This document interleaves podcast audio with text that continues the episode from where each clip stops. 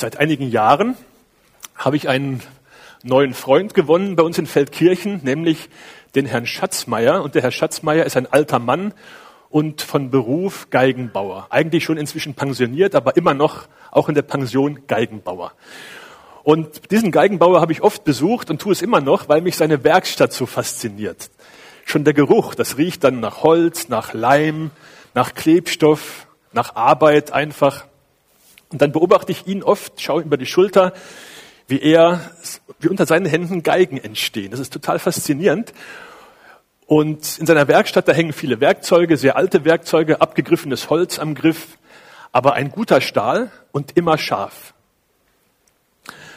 Und er hat mir erklärt, der Herr Schatzmeier, das ist wichtig, dass das immer scharf ist, das Werkzeug. Denn wenn man dieses Holz behandelt, der Boden ist ja aus Ahornholz, das ist sehr hart, und das Werkzeug zu stumpf ist, dann braucht man zu viel Kraft, man stemmt sich hinein, arbeitet ungenau und kann das Holz zerstören dadurch. Deswegen ist ein scharfes, äh, scharfes Werkzeug extrem wichtig. Jeder Geigenbauer, der gut ist, ist ein, ein Fachmann, was guten Werkzeugstahl angeht und ist ein Spezialist, was das Schärfen von Werkzeugen angeht. Weil Sorgfalt ist Klang im Geigenbau. Sorgfalt ist Klang. Und ich sehe ihn immer vor mir, wie er liebevoll gebeugt ist über, über diese äh, Instrumente, die entstehen und mit seinen großen Händen Mini-Hobel, die zum Teil so klein sind, äh, nimmt und da Holz herausschabt aus den Fugen, aus den, aus den Kurven dort. Und äh, eben eine ungeheure Sorgfalt, weil er weiß, Sorgfalt ist Klang. Es ist wichtig. Ganz, ganz wichtig. Viel Gefühl, viel Erfahrung, viel Sorgfalt. Das kennst du auch. Alles, was dir wichtig ist, das machst du sorgfältig. Alles, was dir wichtig ist, ein Spruch, habe ich gerade gestern vor den äh, Abendnachrichten vom Bauhaus gehört. Ähm, für das, was dir wichtig ist, oder das, was dir wichtig ist, machst du nicht mit halber Kraft oder machst du keine halben Sachen. So ist das einfach. Für das, was dir wichtig ist, brauchst du Sorgfalt. Es ist in der Bibel auch so. Es gibt eine ganze Menge Verse. Heute werden wir auch einlesen aus dem, aus dem äh, Text hier, aber viele Verse, die hinweisen darauf, dass es wichtig ist, das Leben zu bearbeiten. Schon der weise Salomo, der hat gesagt, mehr als alles andere, behüte dein Herz, weil da kommt das Leben heraus aus deinem Herzen. Deswegen bearbeite dein Herz sorgfältig, behüte es sorgfältig. Oder heute, wir werden es nachher lesen, der Paulus sagt es so, sieh nun sorgfältig darauf, wie du lebst. Lebe mit Sorgfalt weil dein Leben ist zu schade, um es einfach dahin fließen zu lassen. Ich möchte den Text vorlesen, der heute Morgen dran ist. Epheser 5, die Verse 15 bis 21. Seht nun darauf, wie ihr mit Sorgfalt wandelt. Nicht als Unweise, sondern als Weise. Und kauft die Zeit aus, denn die Tage sind böse. Darum seid nicht unverständig, sondern verständig, was der Wille des Herrn ist. Und berauscht euch nicht mit Wein, was Ausschweifung ist, sondern werdet voll Geistes. Redet zueinander mit Psalmen und Lobgesängen und geistlichen Liedern, singt und spielt dem Herrn in eurem Herzen. Sagt alle Zeit Gott, dem Vater, Dank für alles. In dem Namen unseres Herrn Jesus Christus. Ordnet euch einander unter in der Furcht Gottes. Seht nun darauf, wie ihr mit Sorgfalt wandelt. Dieses Wort wandeln habe ich gerne. Das ist ein altes Wort. In den modernen Übersetzungen findet man da einfach leben. Wie ihr mit Sorgfalt lebt, steht da. Aber das Wort wandeln gefällt mir deswegen gut, weil ich immer so ein Bild vor Augen habe von einem Wanderer. Von einem Wanderer mit seinem Rucksack, der durch sein Leben geht, langsam, aber beständig, weil er ein Ziel vor Augen hat und so, jetzt im Bild gesprochen, alle Räume und alle Zeiten seines Lebens durchwandert, bis er da ist, wo er hin will. Das Wort wandeln, das schwingt da für mich mit drin. Der Textzusammenhang, ihr wisst vielleicht noch, was letztes Mal gepredigt worden ist, da waren ja die Verse vorher dran, da ging es auch um den Wandel, Wandel im Licht. Und wenn hier steht, dass, dass, wir mit, äh, dass wir als Weise wandeln sollen, dann heißt das, erinnere dich daran, wo du hingehörst. Du bist hineinversetzt in den Bereich des Lichtes, lebe als ein Kind des Lichtes. Das ist weise. Das Gegenteil wäre unweise, lebe so, wie alle leben wie alle anderen leben, die Gott nicht kennen. Das wäre unweise. Im Grunde sagt der Paulus, wenn man es mal etwas salopp formuliert, lass die anderen ruhig ihre Zeit verplempern, aber du, tu das nicht. Ganz ähnlich, das fiel mir heute Morgen noch, wo ich das nochmal durchgelesen habe, die Predigt ein, sagt Jesus auch so etwas ähnliches einmal, wo Jesus sagt, lass die Toten ihre Toten begraben, aber du bist anders. Du bist nicht tot, du bist lebendig, weil ich dir Leben geschenkt habe. Und sagt der Paulus auch, du hast ein Leben in dir, du lebst im Licht, dann darum verplempere deine Zeit nicht, lass, leb nicht so wie die anderen leben. Lebe anders. Lebe mit Sorgfalt in meiner Arbeit als Krankenpfleger, ich fahre ja da von Haus zu Haus im Bezirk Feldkirchen, besuche alte Leute in der mobilen Hauskrankenpflege und äh, helfe ihnen, dass, dass ihre Wunden wieder heilen, gebe Spritzen, alles Mögliche. Und da erlebe ich sehr viel, also gerade bei alten Leuten, vor allen Dingen die, die meinen, ihr Leben wäre schon vorbei. Es, es kommt nichts mehr. Viel Erwartungslosigkeit. Und auch viel Gleichgültigkeit, was so passiert. Das finde ich sehr traurig. Und vor allem ist traurig, dass ich das bei mir auch entdecke. Viel Gleichgültigkeit und oft viel Erwartungslosigkeit. Das ist wirklich traurig, weil, das, weil, wir, weil wir dann an vielem vorbeileben, was eigentlich Gott für uns bereit hat. Ich möchte euch ein Beispiel erzählen von einem Ehepaar. Gestern war ich erst, gestern war ich noch zur Pflege dort. Da bin ich immer sehr lange, über zwei Stunden, zwei bis drei Stunden oft bei dieser einen Familie in Bodensdorf, die ein Haus dort haben. Der sind beide über 80 Jahre alt. Der Mann hat, äh, hatte einen Schlaganfall, hat, das war letztes Jahr, hat bis dorthin sehr aktiv gelebt. Die Frau ist immer noch sehr aktiv, sehr sportliche Leute, sehr wohlhabende Leute.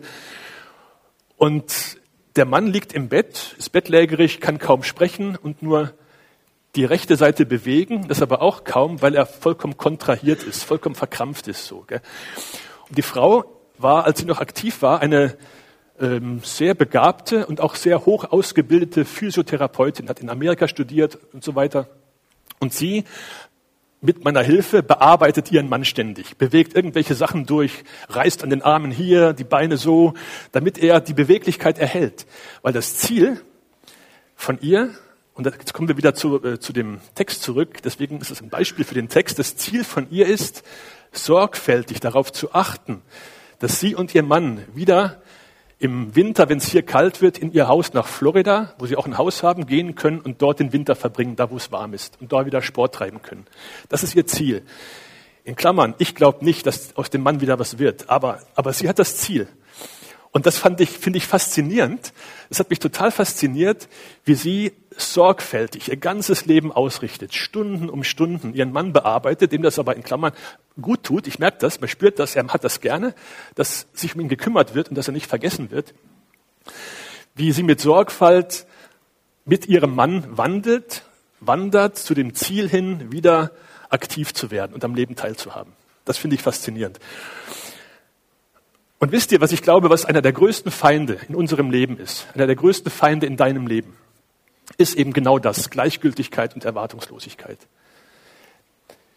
Das raubt uns Tag um Tag, diese Gleichgültigkeit und Erwartungslosigkeit.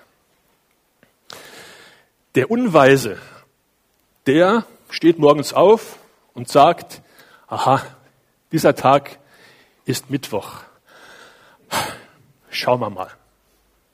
Der Weise steht auf und sagt, dieser Mittwoch ist der Tag, den der Herr gemacht hat. Schauen wir mal, was passiert.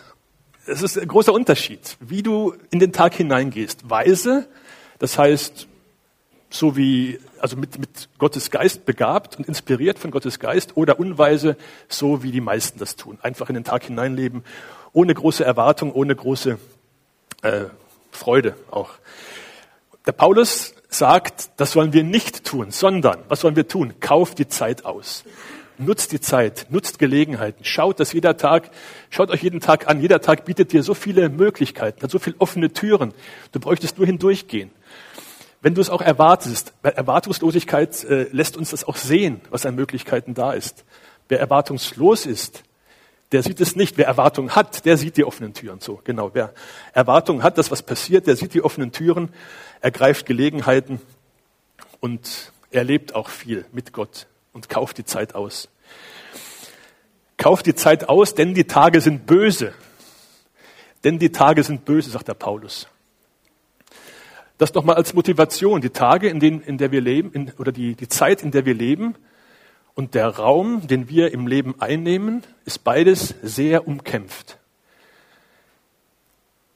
Der Fürst der Welt, sagt der Paulus im nächsten Kapitel, das sind die Mächte der Finsternis. Der Teufel ist letztendlich der Fürst der Welt. In diesem Raum lebst du.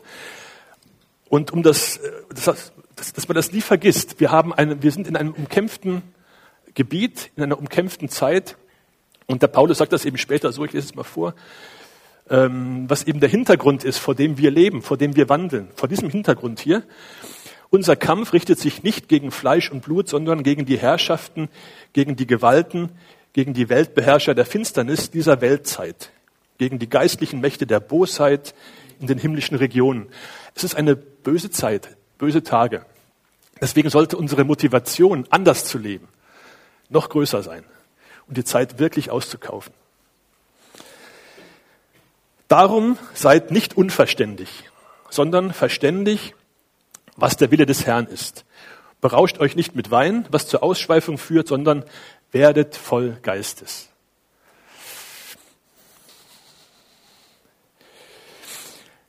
Wenn man diesen Zusammenhang sieht, dass die Tage böse sind, dass die Zeit, die uns bleibt, vielleicht kurz ist, wir leben in der Endzeit, wer weiß, wie lang die ist, keine Ahnung, möglicherweise ist es gar nicht mehr lang, aber die Tage sind kurz, die Zeit ist böse, es könnte uns zu fieberhafter Aktivität treiben, dass wir möglichst versuchen, alles noch zusammenzukriegen, irgendwie, äh, was nur geht, um für den Herrn unterwegs zu sein. Soll es aber nicht, denn es gibt sehr viele Leute, die eben fieberhaft evangelistisch oder in der Gemeinde aktiv sind und eigentlich an dem vorbeileben, was Gott für sie bereit hat, was Gott für sie aus, ausgesucht hat. Deswegen sollen wir fragen, was ist der Wille des Herrn für mein Leben, sagt der Paulus hier. Seid verständig, was der Wille des Herrn ist. Versteht das. Versteht das, was Gott von euch will.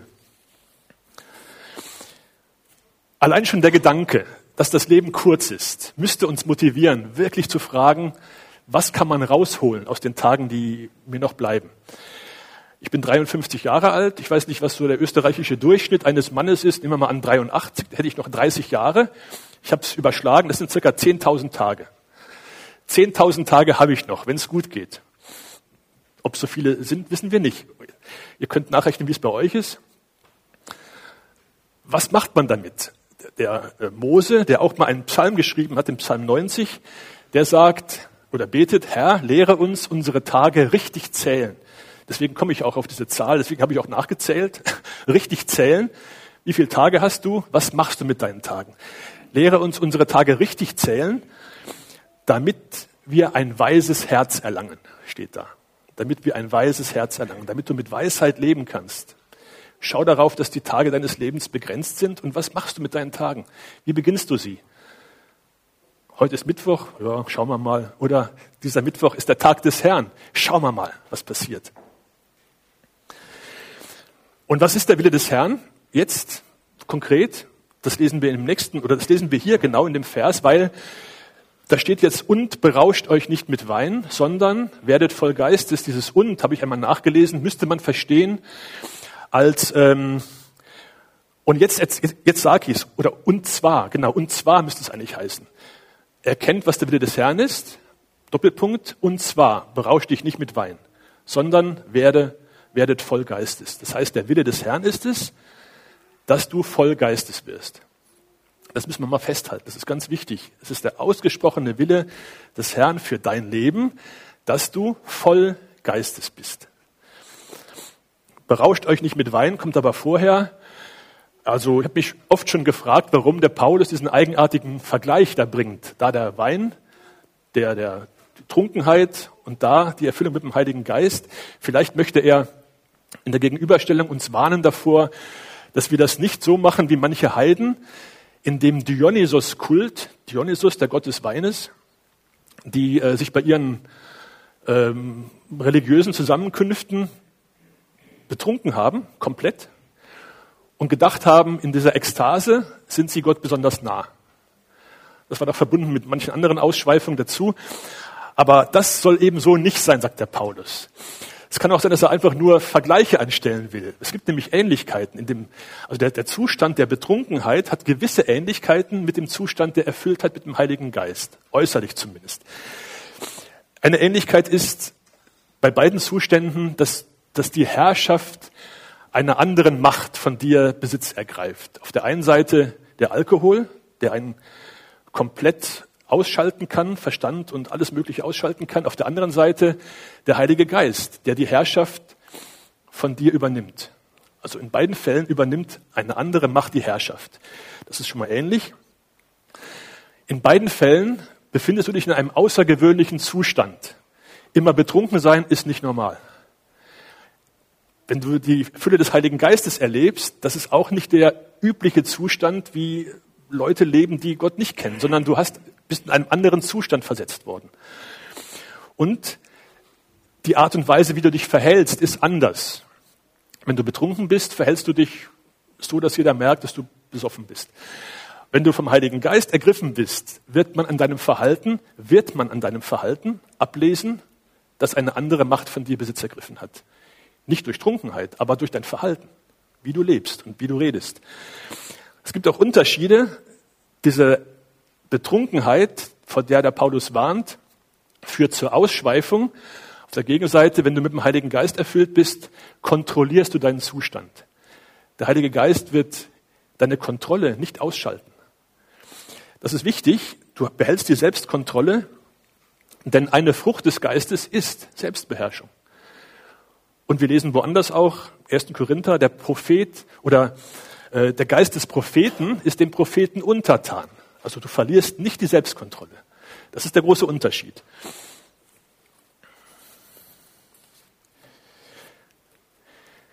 Die Erfüllung mit dem Heiligen Geist ist nicht so wie die Taufe mit dem Heiligen Geist. Ich möchte da jetzt gar nicht so viel theologisieren, aber Taufe mit dem Heiligen Geist, Innewohnung des Heiligen Geistes oder Salbung mit dem Heiligen Geist, den Heiligen Geist als Unterpfand bekommen, mit dem Heiligen Geist versiegelt sein, das verstehe ich als ein einmaliges Ereignis. Wenn du gläubig wirst, bekommst du den Heiligen Geist als Person. Und dann passiert das alles ein für alle Mal.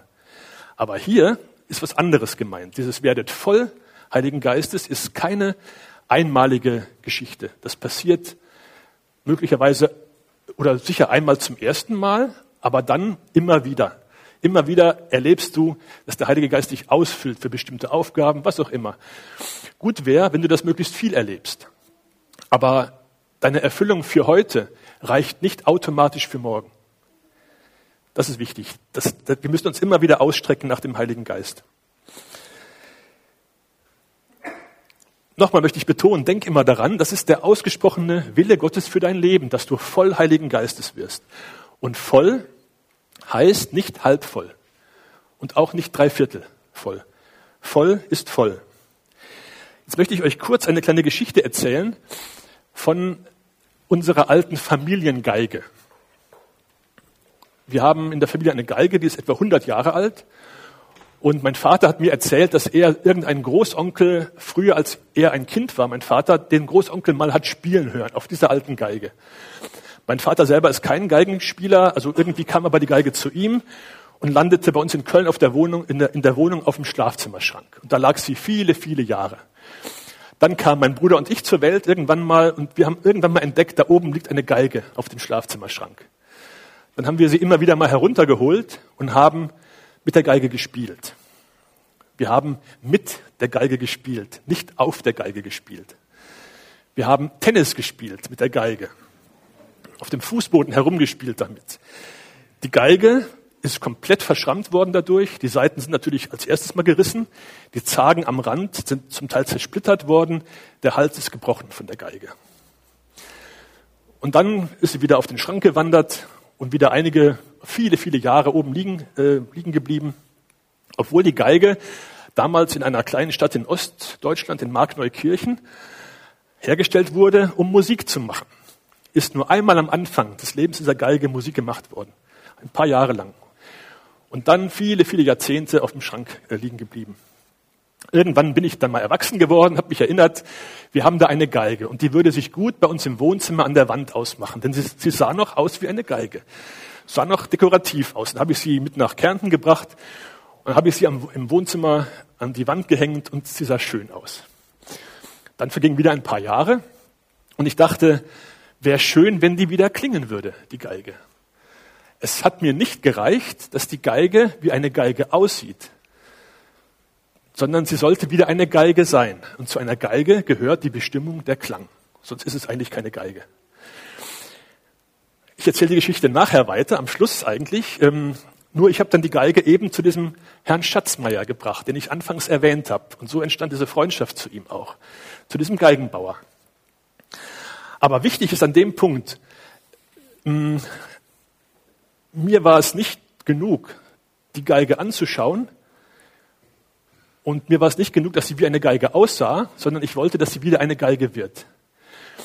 Es ist Gott nicht genug, dass du den Namen Christ trägst. Es ist Gott nicht genug, dass du so schön ausschaust, wie ein Christ ausschaut. Und es ist Gott nicht genug, dass du wie ein Christ redest. Gott will, dass in dir alles als Musik für den Höchsten erklingt. Da soll Klang für den Höchsten herauskommen. Es sollte dir auch nicht genug sein, ein durchschnittlicher Christ zu sein, oder es sollte dir auch nicht genug sein, ein überdurchschnittlicher Christ zu sein. Dein Leben soll eine glanzvolle Komposition für den König der Könige sein, für den Höchsten. Gott ist es nicht genug, es sollte dir auch nicht genug sein. Du sollst geistvoll leben, es soll vom Geist inspiriertes aus dir herauskommen und zu Gott emporsteigen. Dieses Vollgeist werden ist schon eine gewaltige Formulierung, aber ich habe einen Vers gefunden, auch vom, vom Paulus im Korintherbrief, der das noch toppt. Du sollst nämlich nicht nur Vollgeistes sein, du sollst ein Geist mit Gott sein. Wenn ihr mal Zeit habt heute, eine Viertelstunde, denkt mal über diesen einen Vers nach. Deine Bestimmung ist, mit Gott ein Geist zu sein. So wie, weißt, wenn, wenn Menschen sich äh, gut kennen, dann sagt man, die sind ein Herz und eine Seele. Aber so ähnlich soll das mit dir und Gott auch sein. Ein Geist mit Gott. Wo habe ich das gelesen? 1. Korinther 6, Vers 17. Wer dem Herrn anhängt, der ist ein Geist mit ihm. Häng dich an den Herrn und du wirst ein Geist mit ihm. Ich finde das noch stärker als die Formulierung Vollgeistes zu sein, weil was gibt es Größeres, als mit Gott ein Geist zu sein? Immer wenn man Kommentare liest zu diesem Text hier, ich habe auch äh, Kommentare gelesen, zwei eigentlich, wenn man Kommentare liest zu diesem Vergleich, werdet oder berauscht euch nicht mit Wein, sondern werdet voll Heiligen Geistes, wird betont, man soll nüchtern sein. Ich habe es ja auch erwähnt, Selbstkontrolle. Und ähm, sei nüchtern, sei kontrolliert. Es wird gewarnt vor Kontrollverlust und vor überschäumender Begeisterung. Im Prinzip verstehe ich das. Aber ich verstehe es auch nicht ganz, warum immer nur das betont wird. Man könnte ja auch was anderes betonen. Man könnte auch sagen, wir als Mensch sind nicht nur ein riesiger Kopf, nur mit nur Verstand, sondern es ist eine Geist-Seele-Leibeinheit. Und wenn Gott sagt, sei voll Geistes, meint er nicht, das soll nur hier reinfließen, sondern es soll den ganzen Menschen erfassen. Der Hebräer, die Juden denken da anders als wir Westeuropäer. Wir sind zu verkopft, glaube ich. Den ganzen Menschen soll es erfassen und da soll auch Raum sein für Begeisterung, für spontanes Wesen und äh, auch für überfließende Freude. Für überfließende Freude und nicht nur für die christliche Version von dem, das ist dann die Freudigkeit im Herzen. Freudigkeit tief im Herzen, versteckt, die kann man haben, ohne dass es nach außen geht. Das, aber ich glaube, das ist dann nicht echt. Das ist, das ist nicht wirklich echt. Wenn es nicht äußerlich sichtbar ist, ist Freude selten echt, glaube ich. In der Gemeinde habe ich vor vielen Jahren einmal den Paul Jurgensen predigen hören. Den kennt ihr noch. Viele von dem kennen ihn. Musiker, guter Prediger. Ich glaube, das war irgendeine Jugendveranstaltung, sicher schon 13, 14 Jahre her oder noch länger, weiß ich gar nicht genau. Und hat er einmal über dieses Thema Gott loben geredet. Das war interessant, hat er gesagt. Er versteht das, wenn Menschen das nicht nach außen dringen lassen, Begeisterung. Und nicht so dastehen und Gott loben. Weil das ja charismatisch ist. Versteht er? Deswegen sollen die Leute, die das sich nicht trauen, obwohl sie das gerne machen würden, weil sie Gott gerne so ehren würden in dem Augenblick, die sich nicht trauen, die können ja dann trotzdem so Gott loben und im rechten Schuh den großen C ganz leicht anheben, Gott zur Ehre, das ist vollkommen unverdächtig und ungefährlich. Das sieht keiner. Gott kann das sehen, weil er ins Verborgene schaut. Gell? Aber Gott, aber sonst sieht das keiner. So, so kann man Gott loben und irgendwas erheben. Ähm, Gott zur Ehre. Ja, ihr lacht drüber und so ist es auch gemeint. Eigentlich und so hat er es auch gemeint damals. Ein bisschen Raum für spontane Freude ist schon okay, oder? Finde ich schon. Äh, echte Begeisterung, Begeisterung, das Wort Geist ist da drin, darf sich auch nach außen zeigen. Ich habe einen schönen Text gelesen von Philo, irgendein äh, Geschichtsschreiber war das, glaube ich, aus dem, hat über die, äh, hat, hat über die Juden aus dem Frühjudentum berichtet und hat anscheinend angeschaut, wie sie Gott erlebt haben und hat das hier formuliert. Das hier hat er geschrieben vor vielen oder vor einigen tausend Jahren. Den von Gott Begeisterten nämlich pflegt nicht nur die Seele in Erregung zu geraten, sondern auch der Körper sich zu röten und zu glühen, da die innerliche Freude ihn von der Starrheit löst und erwärmt und das Ungestüm des Gefühls nach außen weitergibt. Davon lassen sich viele Unverständige täuschen und mutmaßen dann, die Nüchternen seien betrunken.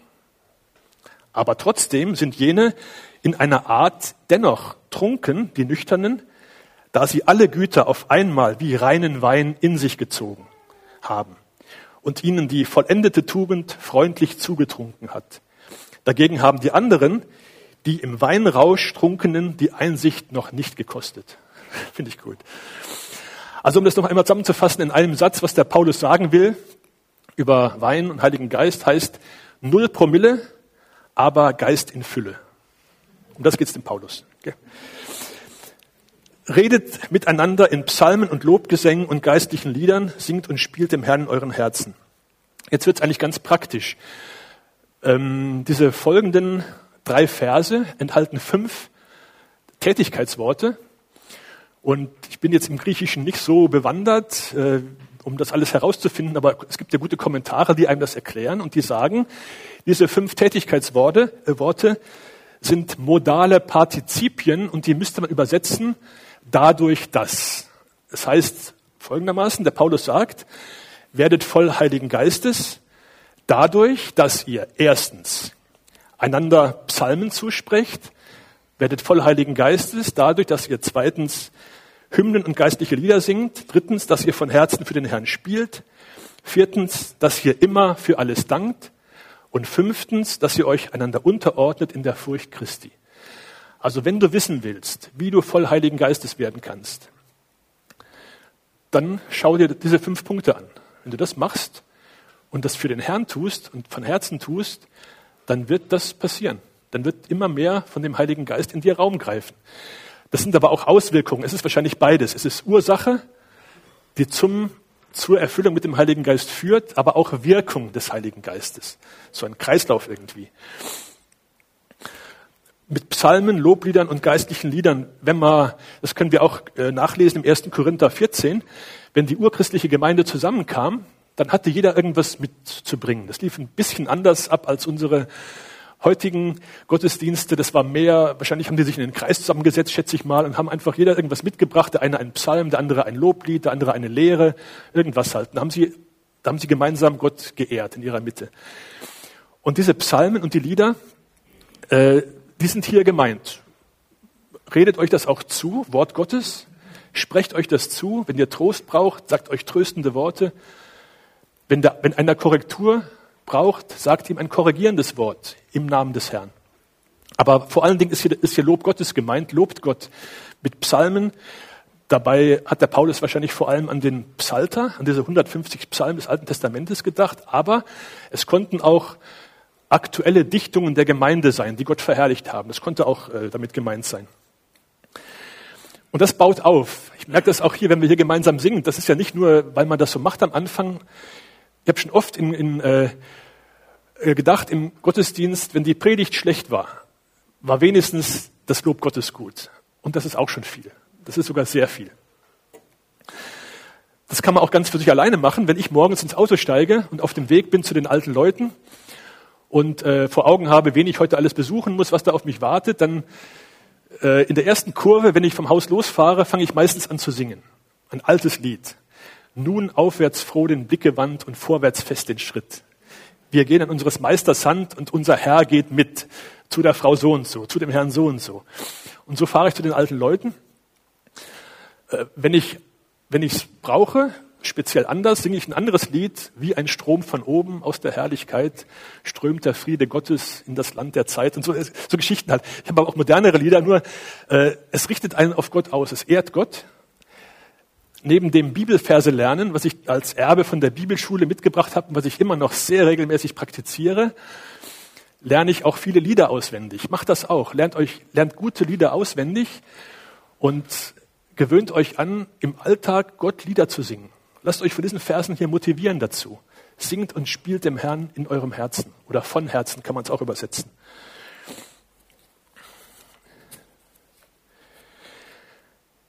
Gott loben, im, im Grunde genommen, wenn ihr einmal, äh, wenn ihr einmal nach draußen geht an einem schönen Tag, wenn die Vögel singen, setzt euch mal irgendwo auf eine Wiese, macht die Augen zu und hört nur einmal. Ich habe schon oft gedacht, wenn man das macht, man hört das Lied der Schöpfung. Es sind die Vögel, es ist ein Rascheln im Gras, ein, ein, ein Rauschen vom Wind in den Bäumen, irgendwas. Und es ist tatsächlich so, die ganze Schöpfung lobt Gott. Die ganze Schöpfung lobt Gott. Und es ist in der Schöpfung ein Lied und es ist gut, das zu hören. Und es ist noch besser, darin einzustimmen. Und um das geht es dem Paulus auch. Stimme ein in das Lob der Schöpfung. Gott hat das verdient, dass man ihn lobt. Und alle Geschöpfe sind bestimmt dazu. Könnt ihr auch im Epheserbrief im ersten Kapitel nachlesen bevor die Welt gegründet wurde, bist du bestimmt worden, Gott zu loben. Dann mach das auch. Lobe Gott, stimme ein in das Lob der Schöpfung. Da zum Beispiel Psalm 65. Die Weiden und die Täler jauchzen und singen. Die Bäume klatschen dazu den Takt. Psalm 150. Alles, was atmet, lobe den Herrn. Alles soll Gott loben. Und wir auch. Dann Vers 20. Sind wir bald, wir biegen auf die Zielgerade ein. Sagt alle Zeit Gott, dem Vater, Dank für alles in dem Namen unseres Herrn Jesus Christus. Ich habe manchmal, also ich, ich liebe diese Verse sehr und übe mich auch ein, für alles Gott zu danken. Nur, wenn was wirklich Schweres passiert, wie willst du Gott dafür danken? Wie kannst du dafür danken, wenn dein Partner einen Schlaganfall bekommt, so wie bei der Familie, wo ich gestern war, und sie äh, all ihre Träume, die sie noch hatten, begraben können? Kann man nicht sagen, danke für den Schlaganfall. Finde ich schwer. Vielleicht gelingt das manchen sehr heiligen Leuten. Vielleicht würde ich auch gern dahin kommen, Gott so zu danken. Aber was ich, was man trotzdem lernen kann in all dem, man für die guten Dinge danken ist eh kein Problem. Das machen wir alle, hoffentlich. Aber ich, ich lerne da viel von David. Der David war ein abergläubischer Mensch. Und ich möchte das auch gern werden, der David. Und zwar in den Psalmen lesen wir in manchen Psalmen, wie er sein Elend vor Gott ausbreitet. Warum geht es mir so schlecht? Und den Gottlosen geht so gut. Ihr kennt solche Psalmen. Und irgendwann, meistens in der Mitte, gibt es eine Wendung. Und die wird von dem Wort aber eingeleitet. In diesem Sinne möchte ich gerne abergläubig werden. Aber der Herr ist größer. Aber ich werde ihm noch danken.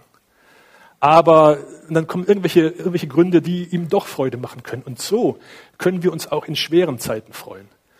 Dass wir uns vor Augen rufen, ja, es ist schwer, aber der Herr ist da.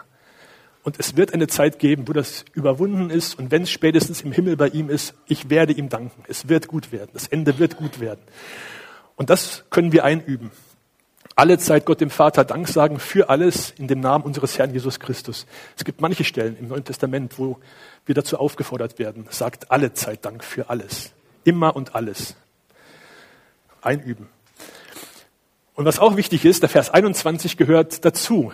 Man äh, ist dazu geneigt, den schon zum nächsten Kapitel, wo darauf näher eingegangen wird, oder zu den nächsten Versen zu ordnen. Ordnet euch einander unter in der Furcht Gottes.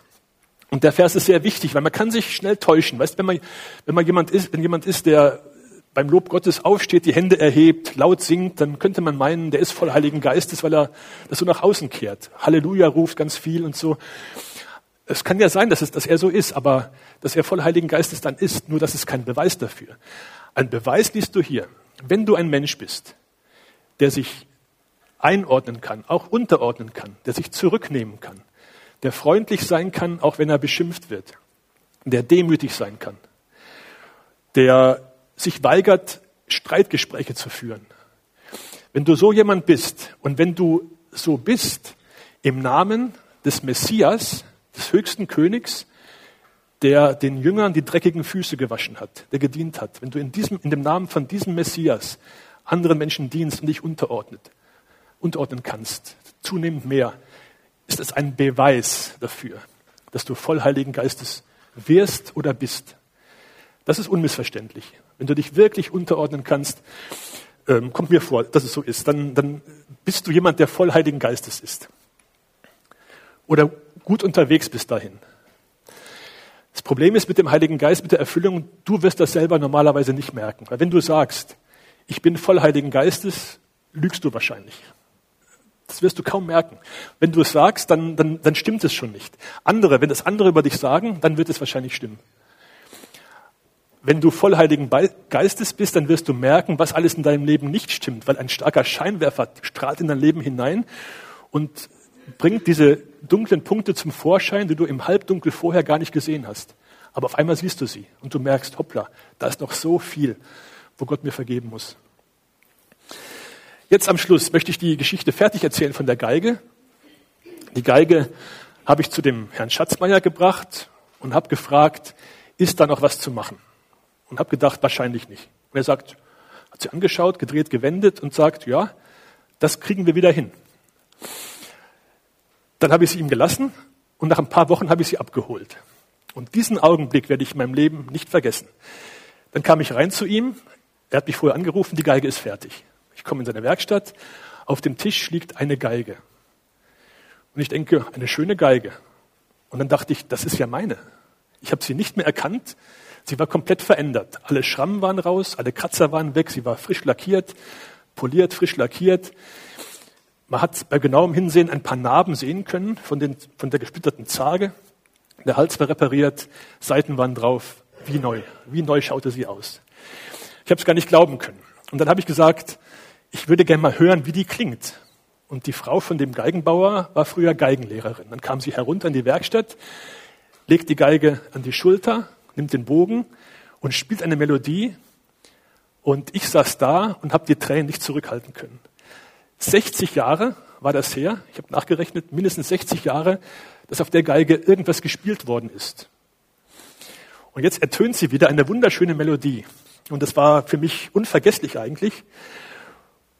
Und das habe ich deswegen jetzt noch am Schluss sagen müssen, weil das wichtig für uns ist.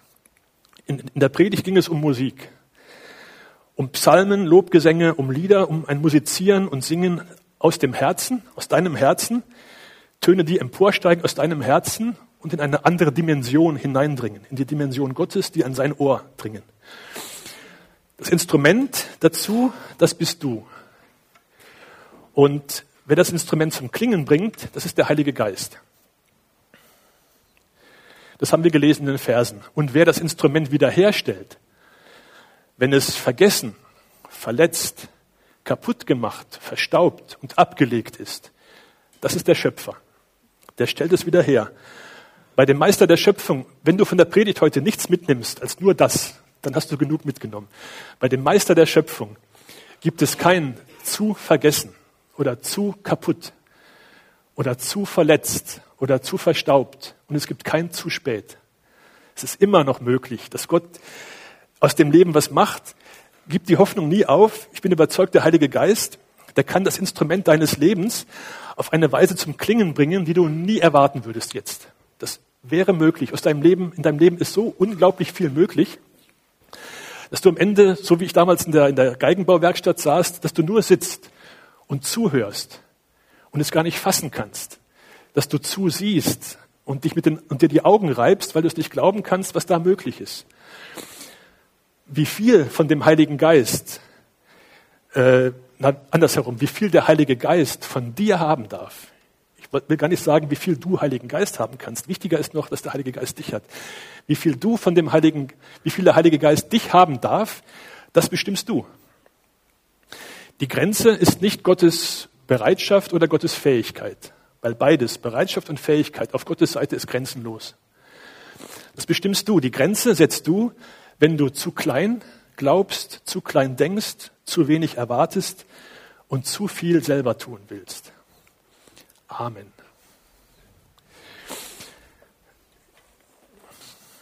Kleiner Hinweis noch, draußen sind so ein paar, äh, so ein bisschen Schmuck aus alten Uhrwerken. Wahrscheinlich habe ich mich aus meiner Liebe zu solchen Versen, wo es über die Zeit geht, Zeit auskaufen, inspirieren lassen davon damals, ähm, solche, so ein Uhrwerksschmuck herzustellen, Ketten mit alten Uhrwerken. Ähm, wenn ihr wollt, nehmt euch draußen was mit. Ähm, als Erinnerung vielleicht, dass deine Zeit in Gottes Händen steht und dass du deine Zeit auskaufen sollst.